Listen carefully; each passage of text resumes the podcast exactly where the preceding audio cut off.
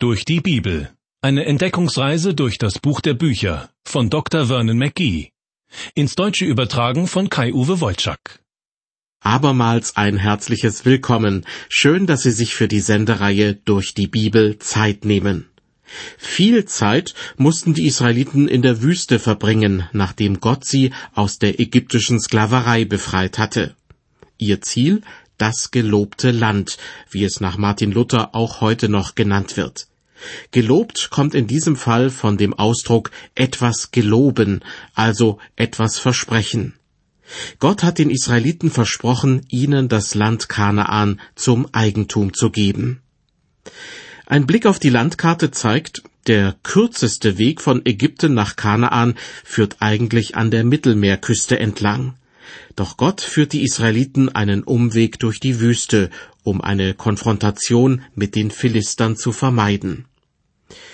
Inzwischen sind die Israeliten am Berg Sinai angelangt, einer wichtigen Zwischenstation. Denn hier wird Gott sein Gesetz einschließlich der zehn Gebote verkündigen und das Volk Israel einladen, mit ihm einen Bund zu schließen. Im zweiten Mosebuch Kapitel 19 wird berichtet, wie sich das Volk auf diesen besonderen Moment vorbereitet. Sie waschen ihre Kleider, leben enthaltsam, richten Herz und Verstand vollkommen auf dieses große Ereignis aus. Mehr dazu in dieser Sendung. Wir erreichen aus dem zweiten Buch Mose das Kapitel 20. Der große Tag ist gekommen, an dem Gott seine Weisungen für das Volk Israel an Mose übergeben wird. Die Israeliten hatten sich zuvor dafür entschieden, diese Weisungen zu beachten. Das war die Bedingung dafür, dass Gott einen Bund mit ihnen schließen wird und sie damit für immer zu seinem Volk macht. Gottes Weisungen für das Volk Israel werden meistens das Gesetz genannt oder das Gesetz Gottes oder das mosaische Gesetz, weil Gott es Mose übergeben hat. Dabei handelt es sich nicht um ein Gesetzeswerk im klassischen Sinn, sondern es enthält auch verschiedene Anweisungen für das tägliche Leben. Und als Kernstück die zehn Gebote. Mit der Übergabe des Gesetzes an Mose und damit auch an das Volk Israel beginnt ein neuer Zeitabschnitt für die Israeliten. Von nun an werden sie unter dem Gesetz leben. Wie ernst Gott es damit meint, kann man schon daran erkennen, was alles vor und während der Übergabe des Gesetzes passiert. Die Israeliten sollen sich bereits ein paar Tage zuvor innerlich auf diesen Tag vorbereiten. Als es dann soweit ist, beginnt der ganze Berg Sinai zu beben. Blitz und Donner erschrecken die Menschen. Eine Posaune erschallt und Rauch ist zu sehen. Das alles sind äußere Zeichen für die Anwesenheit Gottes. Und dann lässt Gott Mose auf den Berg hinaufkommen, während das Volk unten am Fuß des Berges wartet. Erster Bestandteil des göttlichen Gesetzes sind die zehn Gebote. Man könnte sie als Sittenkodex bezeichnen, denn sie regeln ganz allgemein das Miteinander zwischen Mensch und Gott und das Miteinander unter den Menschen. In Kapitel 20 in den Versen 1 und 2 wird berichtet, Und Gott redete alle diese Worte. Ich bin der Herr dein Gott, der ich dich aus Ägyptenland aus der Knechtschaft geführt habe. Mit diesem Satz bringt Gott zum Ausdruck, ich habe euch aus dem Sklavendienst in Ägypten befreit. Ihr liegt mir am Herzen. Euer Schicksal ist mir nicht egal. Und auf dieser Basis möchte ich euch mein Gesetz geben. An dieser Stelle möchte ich Sie noch einmal an die vorangegangene Sendung erinnern. Da ging es unter anderem um die Frage, welche Aufgabe das Gesetz eigentlich erfüllt. Und dann habe ich einen Vers aus dem Galaterbrief zitiert. Dort sagt Paulus, so ist das Gesetz unser Zuchtmeister gewesen. Ein Zuchtmeister war damals ein Sklave im Haus eines römischen Patriziers, der sich um das Kind kümmerte. Er sorgte dafür, dass das Kind ordentlich angezogen war, wusch das Kind, zog es an, putzte ihm falls nötig die Nase und gab ihm auch mal einen Klaps auf den Hintern. Ein sehr anschauliches Bild dafür, wofür das Gesetz gut ist. Es sorgt dafür, dass der Mensch weiß, wo es lang geht und was Gott von ihm möchte. Das Gesetz sorgt dafür, dass der Mensch seine Grenzen erkennt. Und es sorgt dafür, dass der Mensch einsieht, ich bin ein Sünder, der den Maßstäben Gottes niemals gerecht werden kann. Im Stadtgebiet von New York, zwischen den Stadtteilen Manhattan und Queens, gibt es eine gut drei Kilometer lange Insel.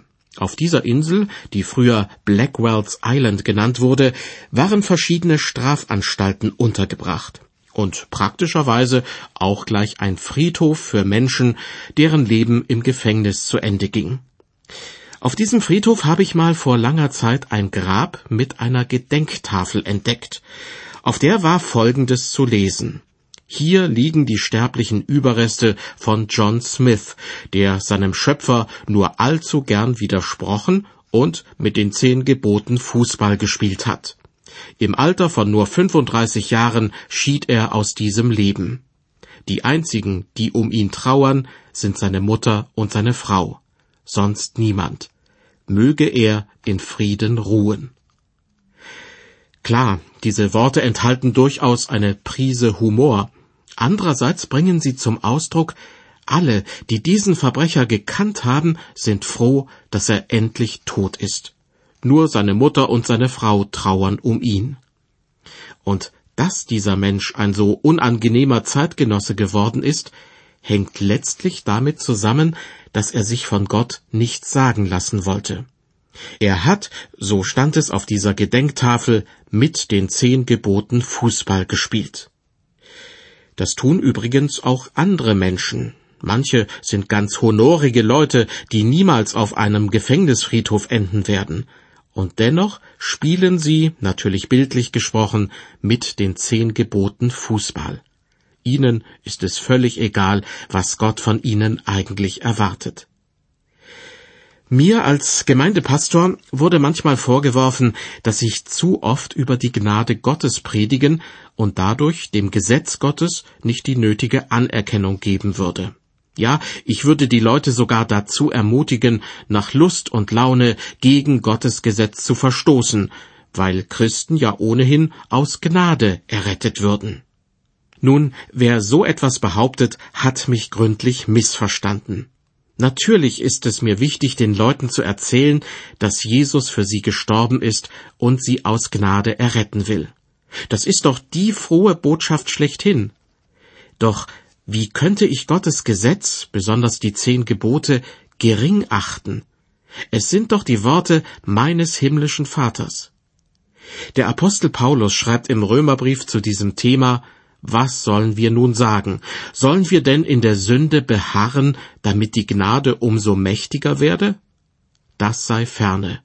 Wie sollten wir in der Sünde leben wollen, der wir doch gestorben sind? Also, wenn Christen meinen, dass sie weiter in Sünde leben und die zehn Gebote nach Belieben übertreten könnten, dann stimmt mit ihnen etwas nicht. Dann müssen sie sich fragen lassen, ob sie wirklich zu denen gehören, die durch Gottes Gnade errettet sind.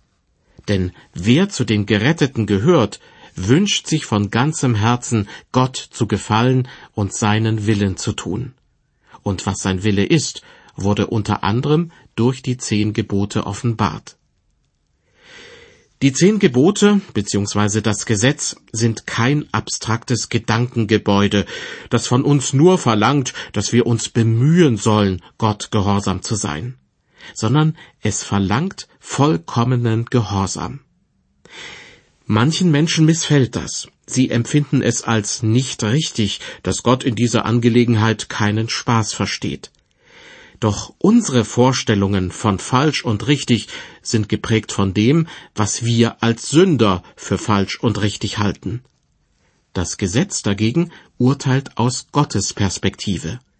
Es ist eine Offenbarung Gottes, wie ihnen die Israeliten bestätigen könnten, die dabei waren, als Gott sein Gesetz an sie übergab. Ob ein Gebot wie etwa Du sollst nicht Ehe brechen heute noch sinnvoll ist, können wir Menschen doch gar nicht abschließend beurteilen. Wenn es jemand doch tut, dann erinnert mich das an die Geschichte von jenem Mann, der vom Dach eines Wolkenkratzers in die Tiefe springt. Als er gerade am fünfzigsten Stockwerk vorbeifliegt, ruft ihm jemand aus dem Fenster zu, Na, wie ist es? und der fallende Mann erwidert bis jetzt ganz gut. So ähnlich geht es Menschen, die gegen Gottes Gesetz verstoßen. Die meisten leben bis jetzt ganz gut damit. Das kommt daher, weil sie bis jetzt für ihr Tun noch nicht zur Rechenschaft gezogen wurden. Doch es gilt, was bereits der Prophet Hesekiel gesagt hat. Jeder, der sündigt, soll sterben. Das ist aus Gottes Sicht die überaus ernste Konsequenz, die sich aus dem Verstoß gegen das Gesetz ergibt. Das Gesetz Gottes und besonders die zehn Gebote kann man auch mit einem Spiegel vergleichen, der den Menschen in seinem sündigen Zustand zeigt. Vielen Leuten geht's ja so, dass sie in den Spiegel schauen in der Erwartung, dass alles mit ihnen in Ordnung sei. Vielleicht sogar in der Erwartung, dass ihnen ein besonders attraktiver Mensch entgegenblickt. Fast so wie im Märchen von Schneewittchen und den sieben Zwergen. Da steht die Königin vor dem Spiegel und sagt, Spieglein, Spieglein an der Wand, wer ist die Schönste im ganzen Land? Sie erwartet, dass der Spiegel sagen würde, du bist die Schönste. Doch stattdessen sagt der Spiegel die Wahrheit. Und die lautet, es gibt jemanden, der ist viel schöner als du. So ähnlich machen es manche Leute auch mit den zehn Geboten. Und ehrlich gesagt, manchmal erwische ich mich selbst auch dabei. Ich will, dass die zehn Gebote mir bestätigen, du bist ein liebenswerter und aufrichtiger Christ. Doch wie der Spiegel in dem Märchen, so konfrontieren mich auch die zehn Gebote mit der Wahrheit. Und zwar so schonungslos, dass ich manchmal vor mir selbst erschrecke. Wichtig ist, die zehn Gebote machen niemanden zum Sünder. Sie halten uns nur den Spiegel vor. Kommen wir nun zurück zu unserem Bibeltext im zweiten Buch Mose, Kapitel 20. Gott hat Mose also zu sich auf den Berg Sinai gerufen und verkündigt ihm die zehn Gebote. Sie bestehen ganz offensichtlich aus zwei verschiedenen Teilen. Die ersten fünf Gebote betreffen die Beziehung zwischen Gott und Mensch, die anderen fünf die Beziehung der Menschen untereinander. Vers 3 Gott spricht, Du sollst keine anderen Götter haben neben mir. Mit diesem Gebot verurteilt Gott jede Form von Glauben an mehrere Götter, also den Polytheismus. Interessanterweise gibt es kein Gebot, das gegen den Atheismus Stellung bezieht, also gegen den Glauben, dass es keinen Gott gibt.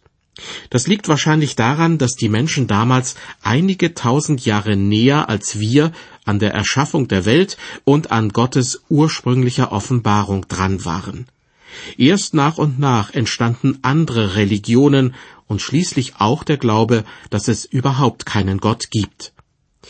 Die ersten Atheisten tauchten vermutlich in der Zeit von König David auf und wurden von ihm, wenig schmeichelhaft, als Toren bezeichnet. In Psalm 53 heißt es, die Toren sprechen in ihrem Herzen, es ist kein Gott. Heute gibt es sogar Universitätsprofessoren und andere schlaue Köpfe, die behaupten, dass es keinen Gott gibt. Nun ja, ich fürchte, dass Gott darüber nur den Kopf schütteln kann und sie so ähnlich beurteilt wie David in dem gerade zitierten Vers. Gott sagt zu den Israeliten, du sollst keine anderen Götter haben neben mir. Denn für sie ist es überaus schwierig, sich von den Einflüssen anderer Völker abzugrenzen. Zur Zeit Moses ist es gang und gäbe, viele Götter zu verehren. Das beste Beispiel dafür sind die Ägypter, unter denen die Israeliten 430 Jahre gelebt haben. Man geht davon aus, dass die Ägypter wahrscheinlich ein paar tausend Götter verehrt haben. Heute dagegen ist es beinahe schon modern geworden, keinen Gott zu verehren. Es ist schon erstaunlich, wie weit das Pendel mittlerweile zur anderen Seite hin ausschlägt. Du sollst keine anderen Götter haben neben mir, lässt Gott dem Volk Israel mitteilen. Rund 1500 Jahre später schreibt der Apostel Paulus zu diesem Thema an die Christen in Rom, ich zitiere einen längeren Abschnitt, denn obwohl sie von Gott wussten, haben sie ihn nicht als Gott gepriesen, noch ihm gedankt, sondern sind dem Nichtigen verfallen in ihren Gedanken, und ihr unverständiges Herz ist verfinstert. Da sie sich für weise hielten, sind sie zu Narren geworden und haben die Herrlichkeit des unvergänglichen Gottes vertauscht mit einem Bild gleich dem eines vergänglichen Menschen und der Vögel und der vierfüßigen und der kriechenden Tiere.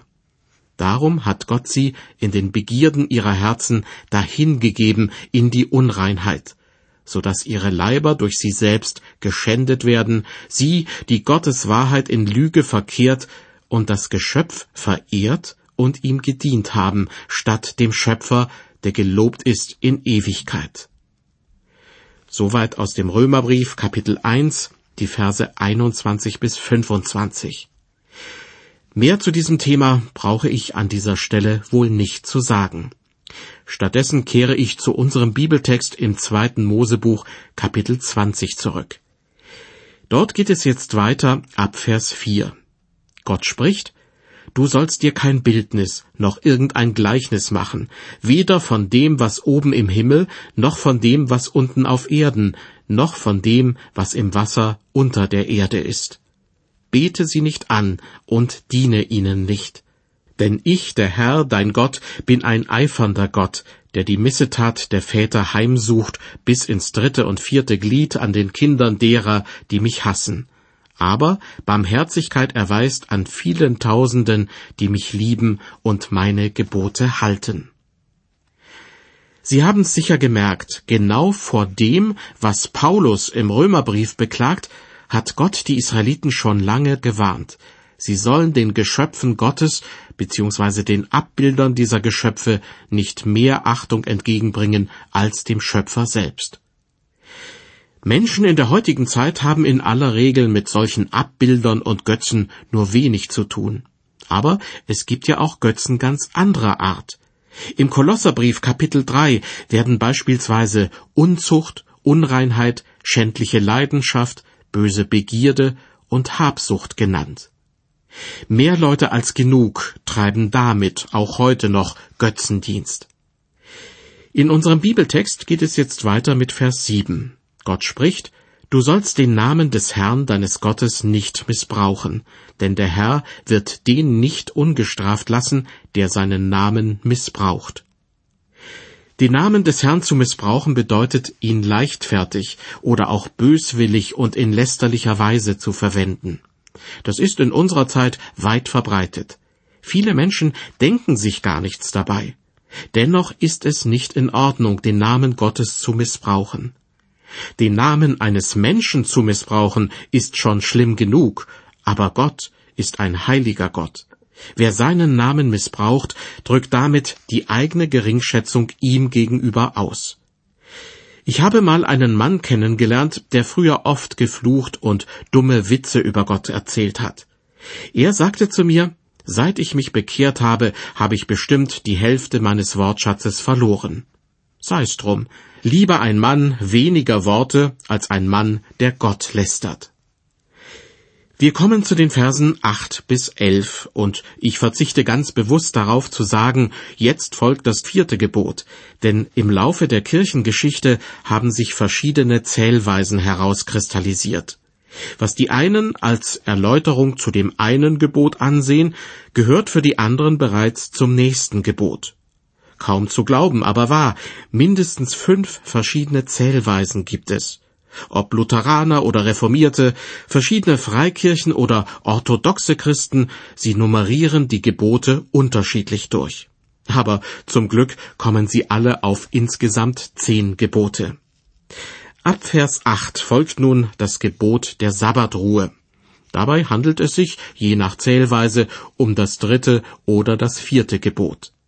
Gott spricht, Gedenke des Sabbattages, dass du ihn heiligest.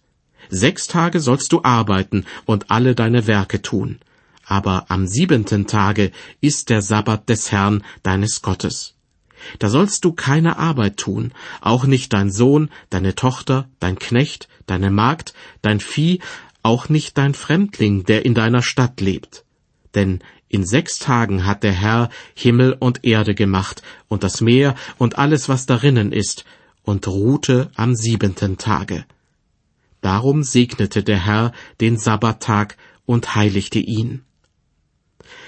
Bei dem jüdischen Sabbat handelt es sich ja um den Samstag. Die allermeisten Christen jedoch begehen den Sonntag als Ruhetag und gehen sonntags in den Gottesdienst. Die Begründung dafür ist, dass Jesus am ersten Tag der jüdischen Woche, also an einem Sonntag, auferstanden ist. Für manche Christen ist das Gebot der Sabbatheiligung jedoch eine Gewissensfrage. Sie meinen, dass Gott diesen Tag als Ruhetag vorgesehen hat und nicht den Sonntag. Ich persönlich glaube, dass es auf den genauen Tag nicht ankommt. Das sei vor allem denen gesagt, die unfreiwillig am Sonntag arbeiten müssen und dafür einen anderen Wochentag als ihren ganz persönlichen Sabbat begehen. Darüber hinaus gab es im Lauf der Zeit verschiedene Kalender und noch viel mehr Änderungen und Korrekturen, so dass niemand mehr mit Gewissheit sagen könnte, welchen Wochentag Mose heute im Kalender stehen hätte. In unserem Bibeltext kommen wir nun zum zweiten Teil der Gebote, der mit der Beziehung der Menschen untereinander zu tun hat. Im ersten Teil ging es dagegen um die Beziehung zwischen Mensch und Gott. Ich lese Vers 12. Gott spricht, Du sollst deinen Vater und deine Mutter ehren, auf dass du lange lebest in dem Lande, das dir der Herr, dein Gott, geben wird. Vater und Mutter sollen von ihren Kindern in Ehren gehalten werden. Nicht nur in jungen Jahren, wenn die Kinder von ihren Eltern abhängig sind, sondern besonders auch dann, wenn die Eltern alt geworden sind und von ihren Kindern versorgt werden müssen. Auf dieses Gebot werde ich später an anderer Stelle noch ausführlicher eingehen. Vers 13 lautet, Du sollst nicht töten. Ganz so eindeutig wie dieser kurze Satz erscheint, ist er leider nicht. Man braucht nur mal ein paar andere Bibelübersetzungen zur Hand zu nehmen. Da heißt es häufig, du sollst nicht morden. Von Mord spricht man in der Regel nur dann, wenn die Tötung des Opfers geplant wurde und wenn diese Tötung von der Gesellschaft oder einem Staatswesen missbilligt wird.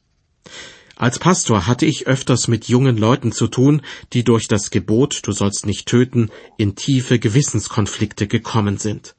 Dann nämlich, wenn sie zum Wehrdienst einberufen wurden.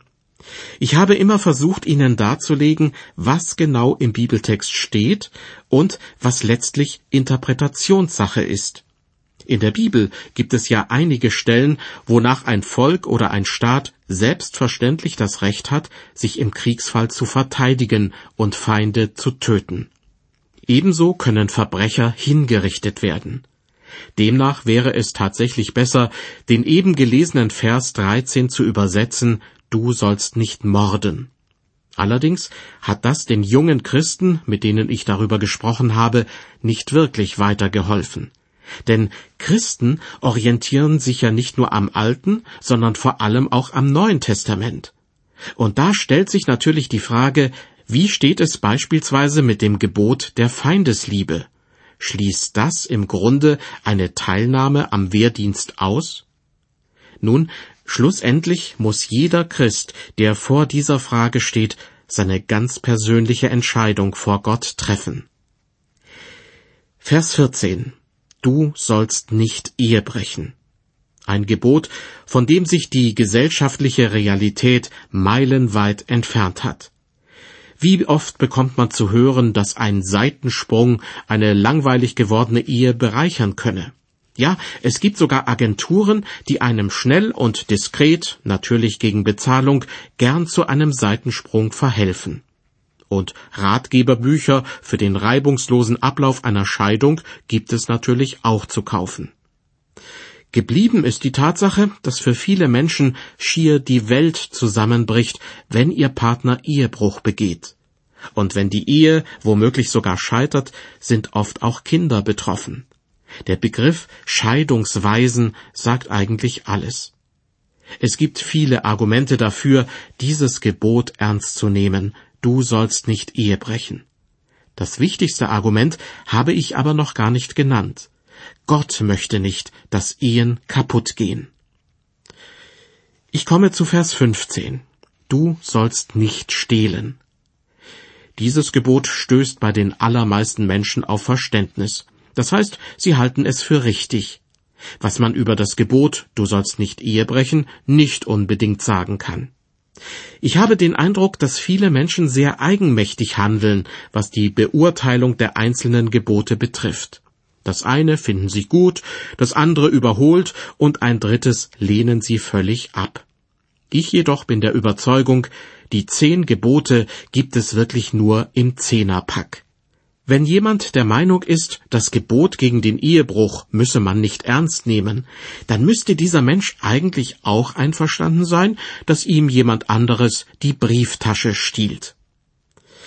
Abschließend komme ich jetzt noch zu den Versen 16 und 17. Gott spricht, Du sollst nicht falsch Zeugnis reden wider deinen Nächsten. Falsch Zeugnis zu reden wider den Nächsten bedeutet zu lügen. Und schließlich Vers 17, Du sollst nicht begehren deines nächsten Haus.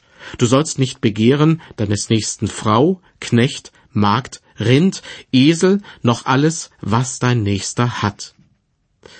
Etwas unbedingt haben zu wollen, was einem anderen gehört, ist nach den Worten des Apostels Paulus nichts anderes als Götzendienst. Den entsprechenden Vers aus dem Kolosserbrief habe ich vorhin schon zitiert.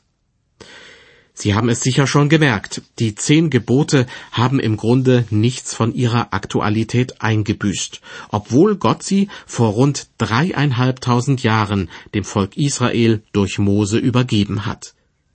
In einer späteren Sendung werde ich noch ein bisschen detaillierter auf die einzelnen Gebote eingehen.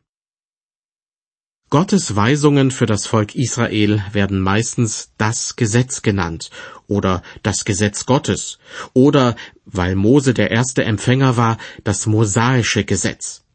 Die zehn Gebote sind nur ein Bestandteil dieses Gesetzes. In der nächsten Sendung werden wir weitere Bestandteile kennenlernen, die weit stärker als die zehn Gebote speziell auf das Volk Israel zugeschnitten sind. Ich lade Sie herzlich dazu ein, auch die nächste Ausgabe der Sendereihe durch die Bibel einzuschalten. Bis dahin Gottes Segen mit Ihnen.